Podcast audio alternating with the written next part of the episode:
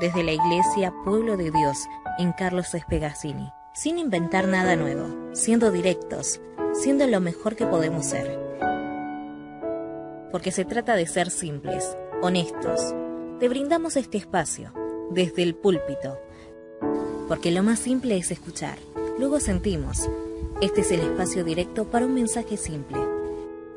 Porque ya no hay diferencia de nacionalidad, ni de clase social, uno en Cristo Jesús. Vení a vivir el Evangelio juntos.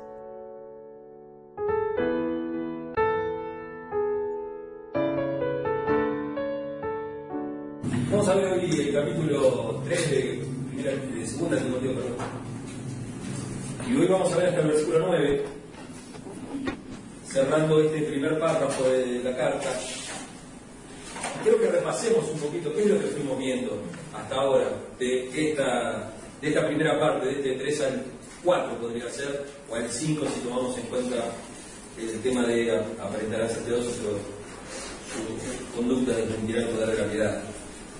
Lo que primero vemos es una conducta moral. ¿Mm? Hablamos de la conducta moral en los primeros tres versos. ¿eh? Egoístas, avaros. Esto es del versículo 2 al 4. Eh, son egoístas y avaros, amantes de sí mismos. Y como diría después en el versículo más adelante, son todo lo contrario a ser amigos de Dios, que es a lo que nos llama el Señor. Y fíjense qué lindo esto también para pensarlo de alguna manera, como al margen del sermón, que el Señor no nos llama a un liderazgo de posición y de fuerza y de cargo, sino que nos, Él mismo nos dice a nosotros, ustedes no son esclavos, ustedes no son este, sirvientes míos, yo no los llamaré siervos, los voy a llamar amigos.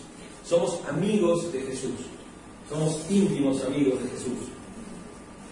Qué diferente que es a el, el tema de eh, poder, ¿no es cierto? El poder, cómo se ejerce en el mundo o cómo se ejerce muchas veces en la iglesia y cómo es el ejercicio del poder que nos está pidiendo eh, Dios a cada uno de nosotros.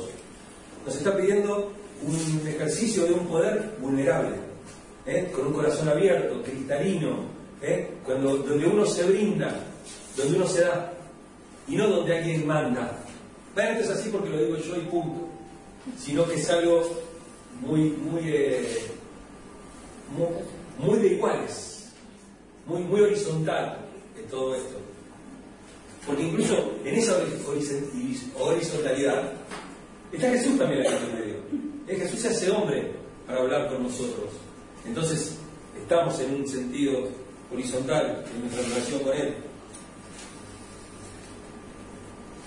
La mayoría de las dice amadores de sí mismos, amadores del, del dinero, ¿eh? son todas descriptivas relaciones de los hombres entre sí lo que fuimos viendo. En las primeras tres van a tener el, el significado de amor por sí mismo. ¿eh? La primera es fanfarrón, ¿eh?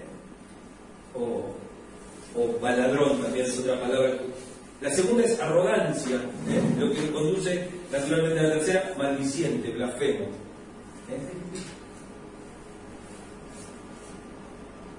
Las otras cinco palabras que siguen es desobedientes a los padres, habla de las relaciones, ¿eh? y sobre todo tiene que ver con la relación de los padres hacia los hijos y viceversa. ¿eh? Desobedientes a los padres, ingratos, o sea, carentes de la apreciación de la, a la persona. ¿eh? También habla de impío, impíos. Ingratos sin afecto natural, sugiere que, es parte natural de que los padres amen a los hijos y los hijos amen a los padres, es algo natural. Supuestamente, sin embargo, eso está roto, no tienen afecto natural. Y la última palabra es eh, que se, produce, traduce como implacables. Una situación en la cual por lo general los, los jóvenes son de esa manera. Eh, se hallan en una rebelión tal que no se sientan a negociar no se sientan a negociar con nadie. O sea, directamente se cierran en su propio mundo, en lo que ellos quieren, en lo que ellos... Bueno, la juventud tiene ese, esa, ese problema y los adultos también. Muchas veces somos así, bueno, yo pienso así, nadie lo va a cambiar. Entonces ya el diálogo está cerrado. No hay, no hay un diálogo abierto, hay un diálogo totalmente cerrado y donde yo me cierro. Eso es implacable. ¿Eh? Yo soy implacable porque pienso esto y me importa tres veces lo que piense el otro. A mí no me van a convencer. No me van a convencer. Si yo voy para allá, ¿eh? vos me decís que vaya para allá yo voy a ir para el otro lado. Porque yo, eh, eso es ser implacable. Fíjense que la mayoría de estas cosas tienen que ver eh, con el tema de los, de los, hijos hacia los padres y también de esas relaciones, ¿no? Donde, donde por ejemplo, qué sé yo, relaciones de poder, relaciones en donde uno hace consejería, en donde uno hace, eh, donde uno trata de ayudar a la gente y la gente dice, no, yo me mantengo en esto y esto es lo que quiero hacer. Son implacables. Son implacables. Y después tenemos las otras siete palabras, van más allá del, círculo familiar. ¿eh? Calumniadores, fíjense la palabra es diabolorio. O sea, fíjense si no sé, como adversario, ¿no? La primera es calumniadores. Hablar mal de otros, especialmente a sus espaldas. También son libertinos, ¿eh? que no pueden dominar sus pasiones, no tienen autocontrol. Ah, yo cuando me pongo a chupar, no saben. Yo, ah, qué rico, está el vinito, ¿viste? Y pedazo. Y dice, yo mientras que venga arriba un rayo. Y se toman todo, pues total. ¿eh? En, en, la comida también pasa eso, ¿no? Y también esta cosa de que, bueno, ¿qué? ¿No tengo derecho a hacerlo? Tengo que hacerlo. Si lo puedo hacer, lo hago. No importa. Bueno, dale. Crueles, ya habíamos hablado, o fieros o feroces. ¿eh? Enemigos de todo lo bueno, no amadores del bien, dice otra, otra palabra. Y finalmente son traicioneros. ¿eh? Eh, una palabra que está utilizada también en Lucas 6, 16, 23, donde dice, y Judas Iscariote que llegó a ser el traidor. ¿eh? Fíjense, utiliza la misma palabra que para Judas. Impetuosos, completamente carentes de consideración en palabras y en hechos. Vanidosos. Vanidosos. inflados de vanidad. Y ahí es donde llegamos al principio de donde empezó esta lista. Orgullosos. Son orgullosos finalmente. El orgullo es el centro de, todos los pecados. ¿eh?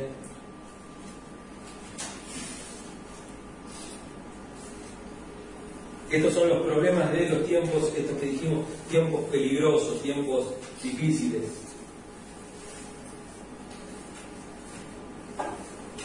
Y el tema es que lo único que ofrece una solución real a todo esto es el Evangelio. El Evangelio es realmente una herramienta en la cual puede cambiar la vida de una persona. Porque no, da una solución radical a esto, no, es una terapia. No es una terapia donde uno va y bueno, puede cambiar, de que estoy mejor, hoy estoy peor. No, no, el Evangelio produce algo en la persona, produce esta solución radical porque promete un nuevo nacimiento, acuérdense del texto de Juan 3, ¿eh? vamos a nacer de nuevo, vamos a nacer del agua, del espíritu, vamos a ser limpiados, Dios va a cambiar el corazón, el corazón de, piedra y va a poner un corazón de carne, hay, una, nueva, una nueva creación que también involucra un cambio de adentro hacia afuera. Dios no te cambia el hacer, eso se llama religión. Cuando vos veas que lo que las personas, que los líderes de la iglesia, quien sea que esté en la iglesia, quiere cambiar tu hacer, quiere que vos cambies tu conducta, se está enfocando en la religión. Porque el cambio tiene que venir del interior del corazón. Si Dios no te cambia el corazón, vos te vas a esforzar en hacer eso y vas a terminar haciendo lo mismo. Porque esto es como la dieta. Fíjense, acá, acá habemos varios del tema de la dieta. El otro día miraba un documental, yo siempre mirando documentales, ¿no? Pero miraba un documental y que hablaba de las dietas. Y él decía, es imposible hacer una dieta. Era así de simple. Decía, las, dietas no sirven, sea la que sea. Uno tiene que cambiar la forma en la cual se alimenta, en la cual piensa en la comida. Tiene que haber un cambio interior primero e, e ir incorporando hábitos saludables a su vida para así que esa dieta forme parte de su vida. Y no una dieta que uno hace un día, dos, un mes, dos meses para poder ponerse la zunga en el verano. ¿eh? Y, después durante el año están los rebotes, está. ¿eh? Era. no me acuerdo, que lo que contaba, vea lo de la liga. Ah, que, bueno, que que uno estira en la liga, ¿eh? come, come, come, come, y después cuando baja, la liga quiere volver a, estar estirada. Esto pasa exactamente lo mismo. Cuando vos te dicen, bueno, ¿qué es ser cristiano? Ser cristiano es ser moralmente intachable, ser una persona de bien, hacer esto, no colgarse la luz, ¿cierto? Todo ese tipo de cosas. Bueno, eso no, no significa nada. ¿Lo tenemos que hacer? Sí, lo tenemos que hacer, pero no significa nada. No significa que yo haya, que Dios haya cambiado mi interior, mi ser, mi corazón. El cambio tiene que venir por dentro. Si no, no sirve. Porque si no es superficial. Es superficial, limpio lo de afuera, es lo que dice Jesús cuando dice, ellos limpian el vaso por afuera, estoy por dentro, son sepulcros blanqueados. O sea, es una manita de, una manito de cal, algo que está lleno de, huesos y de podredumbre. ¿eh? Cuando Dios es primero, cuando nosotros ponemos en primer lugar a Dios y el ego lo ponemos allá atrás, en los últimos lugares, ¿eh? amamos al mundo tal cual Dios nos ordena amarlo. Y después, lo segundo es la conducta religiosa. Vimos que había una conducta moral, nos mostraba eh, segundo Timoteo del, 1 al 5, nos muestra primero una conducta moral y después hay una conducta religiosa. ¿Cómo, cómo puede ser que los, aquellos, los religiosos tengan todas estas actitudes?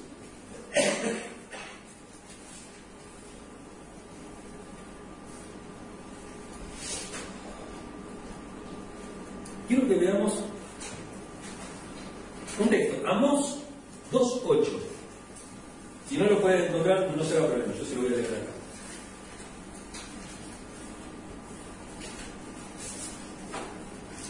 Más o menos para ponernos en lugar, el reinado de Jeroboam 2, un segundo. Parecía que estaba todo bien, pero Dios levantó un profeta, Amos, y él dijo lo siguiente, en 2.8. Junto a cualquier altar se acuestan sobre ropa que tomaron en prenda. Y el vino que han cobrado como multa lo beben en la casa de Dios. ¿Eh? Tomaron en prenda. Son prestamistas, usureros. ¿Eh? Con eso, acuérdense, no le retengas la capa más allá de la noche para que el tipo se muera de frío. ¿Eh? La capa era algo importante. Ustedes se acuestan se acuestan sobre la ropa que tomaron en prenda, dice. Ustedes van al templo y adentro del templo hacen cualquier cosa. Tienen apariencia de piedad solamente. Isaías dice exactamente lo mismo. Quiero que leamos Isaías 1, del 14 al 17. De cómo Dios aborrece las conductas religiosas. Esta cosa de la limpieza externa, de la barriguita abajo de la alfombra. Isaías 1, 14 al 17. Dice, yo aborrezco sus lunas nuevas y festividades. Se me han vuelto una carga que estoy cansado de soportar. Así dice Dios. Cuando levantan sus manos, yo aparto de ustedes mis ojos. Aunque multipliquen sus oraciones, no las escucharé, pues tienen las manos llenas de sangre. Versículo 16. Lávense, límpiense, aparten de mi vista sus obras malvadas. Dejen de hacer el mal y el versículo 17 dice, aprendan a hacer el bien, aprendan a hacer el bien. El bien es algo que se aprende a hacer. Dice, busquen la justicia, lo que hablamos siempre, sin justicia no hay paz, sin justicia no hay violencia, primero tenemos que buscar la justicia ¿eh? y reprendan al opresor. Aboguen por el huérfano y defiendan a la vida. Mateo 23, 25 dice, ay de ustedes maestros de la ley y fariseos hipócritas, limpian el exterior del vaso y del plato, pero por dentro están llenos de robo y de desenfreno. Lo que dice a Pablo acá en el versículo 5 de 2 Timoteo, ¿eh? tienen apariencia de piedad, pero como actúan ellos, niegan que la piedad pueda hacer algo en su vida. ¿Se dan cuenta que la cosa no es externa? es de adentro, es del interior. Es de la relación, aparte de la relación íntima que yo tengo con el Señor. De la espiritualidad, de mi espiritualidad. Por eso necesitamos tener una iglesia abierta, inclusiva, ¿eh? donde las espiritualidades distintas puedan ser eh, integradas, integradas a la iglesia y que la enriquezcan.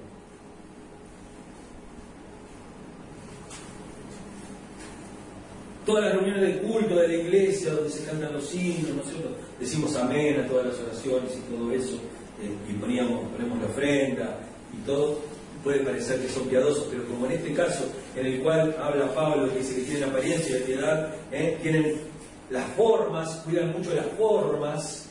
No, no, el templo es para las reuniones nada más. ¿Cómo vamos a comer en el templo? ¿Cómo, cómo vamos a hacer? Son cuatro paredes, loco, ¿qué, qué soy? Dónde está? ¿Qué es la piedra donde Abraham este, sacrificó el cordero? No, es una iglesia, está en Espegasini, tiene, tiene número catastral. No, no, es ni más ni menos que la casa al lado. Pero está esa cosa, ¿no? De lo sacro. No, el púlpito sagrado. ¿Cómo, cómo va a salir esa pastilla del púlpito? ¿Cómo no te va a poner por púlpito? Me han retado pastores, ¿eh? Por, por predicar esa pastilla. Pero son formas son formas, son dogmas sin poder. No tienen poder, no tienen poder para cambiar las vidas. Es una apariencia exterior, pero que no tiene ninguna, ninguna realidad interior. Y lo importante es la realidad interior, lo que pasa adentro del corazón del hombre. ¿Eh? De adentro del corazón del hombre. De ahí es de donde salen todos los pecados. Es una religión, es una práctica, pero que no tiene una moral, que no tiene una ética, que no va más allá de eso, que no tiene que, ver con nada, y es una fe, una fe muerta, como dice Santiago, porque no tiene obras. ¿Eh? Porque no se preocupan por el huérfano, por la viuda, porque no se fijan en, como dice acá, lávense, límpiense. ¿Eh? Son, las palabras de, Santiago cuando habla de la verdadera religión. Dice, ¿qué, ¿cuál es la verdadera religión? La verdadera religión es ¿eh? este, acordarse en los tiempos difíciles de los pobres, de la vida, del huérfano, ¿eh? hacer justicia con ellos y eh, guardarse del mundo sin mancha, lavarse. Lo que dice acá Isaías, lávense, limpiense, aparte su vida, dejen de hacer el mal, aprendan a hacer el bien, busquen la justicia y reprendan al opresor. Abogen por el huérfano y defiendan a la vida. En cambio tenemos la verdadera religión que combina la forma con el poder. Hay formas, respetamos formas, respetamos eh, esta serie de sacramentos, mandamientos, eh, ordenanzas, todas esas cosas, las respetamos, pero no dejamos de hacer lo otro. Como dice Jesús, hagan esto sin dejar de hacer aquello. Porque hay algunos que dicen, no, no, no, este, lo que pasa es que yo, hay dos, puntos, ¿no? Primero, dice, no, hagan esto sin dejar de hacer aquello. Entonces dice, pongo el diezmo, no ayuda a nadie porque pongo el diezmo. Diezmo, ofrenda, llámelo como quieran no, no ayudo. Y la otra es, no, bueno, yo no pongo el diezmo porque en verdad tengo que ayudar a otras personas. Jesús es claro, dice, hagan esto sin dejar de hacer Hagan esto sin dejar de hacer aquello. No, no, porque yo me, encargo, yo voy y le, cargo la sube al hermano, hago esto, este, yo le estoy comprando tal o cual cosa, los, ayudo en esto, hagan esto que no pueden. Entonces no pongo la iglesia. ¿Y por qué no pongo la iglesia? Si la iglesia es de todos. En realidad tendría que arrendar a alguien, no voy a decir el nombre, pero me dijo, no, no, yo no quiero tocar nada porque... No, anda y busca las cosas. La iglesia es de todos. La iglesia no es mía, no te tiene como dice el pastor para ir a sacar tres tazas o una sal o, lo que sea que esté ahí. Si hay gaseosa en es para tomar. Si hay algo para comer es para comer. Hay pan. Es nuestra casa, tenemos que sentirnos tan a gusto acá, tenemos que sentirnos a gusto en nuestra casa. Porque es nuestra casa. Y de esa manera, cuando hay que poner plata, si también es nuestra casa. También es nuestra casa.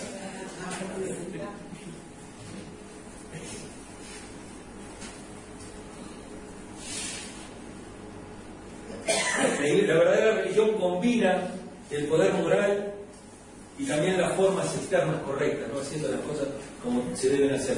Y promueve una adoración que es esencialmente espiritual, no es de afuera, es que surge del corazón, pero que se expresa, además de la adoración, en levantar manos, levantar la mano cuando cantamos, enseñar la adoración, en el cerrar los ojos, en el pensar en Dios, en el entregar nuestro corazón, nuestra vida, hacerlo profundamente, eso también se externaliza cuando, cuando yo hago servicio, cuando yo sirvo, sirvo a los demás, en corporativo y público. Y ojo, porque de lo, contrario no solamente carece de valor, sino que es abominación para el Señor. Es como dice el Señor, ustedes levantan su mano, ustedes oran y yo no los escucho. Por más que oren y oren y oren, hagan 78 reuniones de oración por semana, yo no los voy a escuchar. Por más que ustedes levanten su mano, yo voy a mirar para otro lado, porque la tienen manchada de sangre. ¿Y por qué la tienen manchada de sangre? ¿Porque mataron a alguien? No, porque no hicieron nada por aquellos que estaban pasando necesidades. Tenemos que ser como Jesús, amigos de publicanos y pecadores. ¿Eh? Los médicos son los que necesitan, los, enfermos son los que necesitan del médico. Por eso, fíjense que dice, con estos ni te juntes, con estos ni. Pero Pablo se refiere más bien a lo que ocurre dentro de la iglesia, porque está dando una descripción de, un cristianismo pagano. ¿Es cierto? Algo que está en la forma nada más. Que está en la forma. no importa todo lo demás. ¿eh? Los pecadores religiosos, acuérdense que siempre este, Jesús, lo hablábamos el viernes, Jesús nunca se centra en el pecado de las personas. En las grandes conversaciones, creo que lo, los grandes, las grandes enseñanzas de Jesús están en, la, el uno a uno, cuando se junta con las personas. A la mujer pecadora no la, no la señala, ¿es cierto? Diciéndole, el pecado que hiciste, qué sé yo. Todos, todos nos, basamos, fíjense, todos nos basamos en ese texto, ¿qué es lo que más enfatiza eso? Ahora vete y no peques más. Ustedes saben que, esa frase no está en los manuscritos más antiguos, sino que lo agregó la iglesia después. Ahora vete y no peques más. No, vete. Ni siquiera yo te condeno. Ahora vete y no peques más para que no te venga algo peor. Y nosotros nos centramos en eso porque eso es lo que nos gusta. Nos encanta juzgar. El hombre por, lo general le gusta juzgar a la gente. Le encanta, le encanta decirle, vaya, mirá, lo que estás haciendo, mirá, ahí, bueno, pero fíjate, ¿eh? Porque incluso hasta cuando la persona cambia, eh, los cristianos nos sentimos incómodos. Cuando las personas cambian y empiezan a hacer el bien, tratamos de buscarle qué es lo que está mal para poder. Claro, porque ya se nos fue. Antes le podíamos decir que hacía las cosas mal, entonces nos gustaba, nos sentíamos superiores. Al lado de, este trapo, yo soy una seda. Pero a medida que ese, trapo se va limpiando, se va transformando, va cambiando y todo, yo empiezo a perder poder sobre él para decirle, mirá cómo están las cosas. Y Jesús no es así. Jesús limpia, ayuda, está y no condena. Por eso es tan, tan, pero tan difícil eh, eh, mantener esto. ¿Cómo voy con la Bueno, me quedó el celo, el celo proselitista que es del 6 al 9, nos queda para la semana que viene. Pero Fíjense esto tan, fíjense esto tan tremendo, ¿no? Que es estar en la iglesia, practicar una religión y no ser cambiado desde adentro, porque estamos, porque desde afuera para adentro es más difícil llegar. No, no es, es desde adentro, es desde, es desde, lo más profundo. Es un cambio de, pensamiento. Pero es que, pero, pero no es algo que yo hago. Eh, lo, vimos durante largo tiempo cuando hicimos el club de lectura con el, libro de, de Marco Baker, Basta la religión. La iglesia por lo general se maneja de esta manera. Agarra y pone en una pared una serie de cosas que hay que hacer y una, cosa, una serie de cosas que están prohibidas. Esa es la práctica de la religión. Pero no enseña a vivir en libertad. A vivir en la libertad que da Cristo. Eh, no porque Cristo no me da la libertad para pecar. Sí, claro que te la da. Claro que te la da. Todo me es lícito. No todo me conviene. Todo me está permitido, pero yo no me voy a dejar dominar por nada. Ese es el secreto. Pero ¿cómo hacemos para vivir en libertad? Y nos cuesta porque del exterior, de, las, de, las, otras iglesias, de los otros pastores, de los otros religiosos, te pegan en el sentido de decirte, ah, esa iglesia es un libertinaje, vos estás predicando algo que es totalmente libertinaje, vos dejás que la gente haga lo que quiera. Digo, si yo me pusiera en, esa postura, ¿no? De ser, de decir, bueno, usted no tiene que hacer esto, ¿eh? la, tiene que llegar, la chica tiene que llegar virgen al matrimonio, los muchachos también, todo, el que esté este, divorciado no puede tomar la Santa Cena, pues, y me pongo bien así, bien ahí. El homosexual más vale que se saque la pintura de las uñas antes de entrar acá, o si yo me pongo en esa, en esa postura, ¿usted cree que la gente va a cambiar? No. ¿O que la gente me va a dar bolilla? No cambia nada. Lo que, tienen, lo que esos pastores en la iglesia son una manga de hipócritas que se mantienen limpios por afuera, pero por dentro están llenos de mugre. Necesitamos, necesitamos cambiar desde el interior del corazón. Necesitamos cambiar el interior del corazón. Necesitamos realmente, realmente que Dios cambie nuestro corazón. Necesitamos eso. Amén. Vamos a, pasar a la cena del Señor.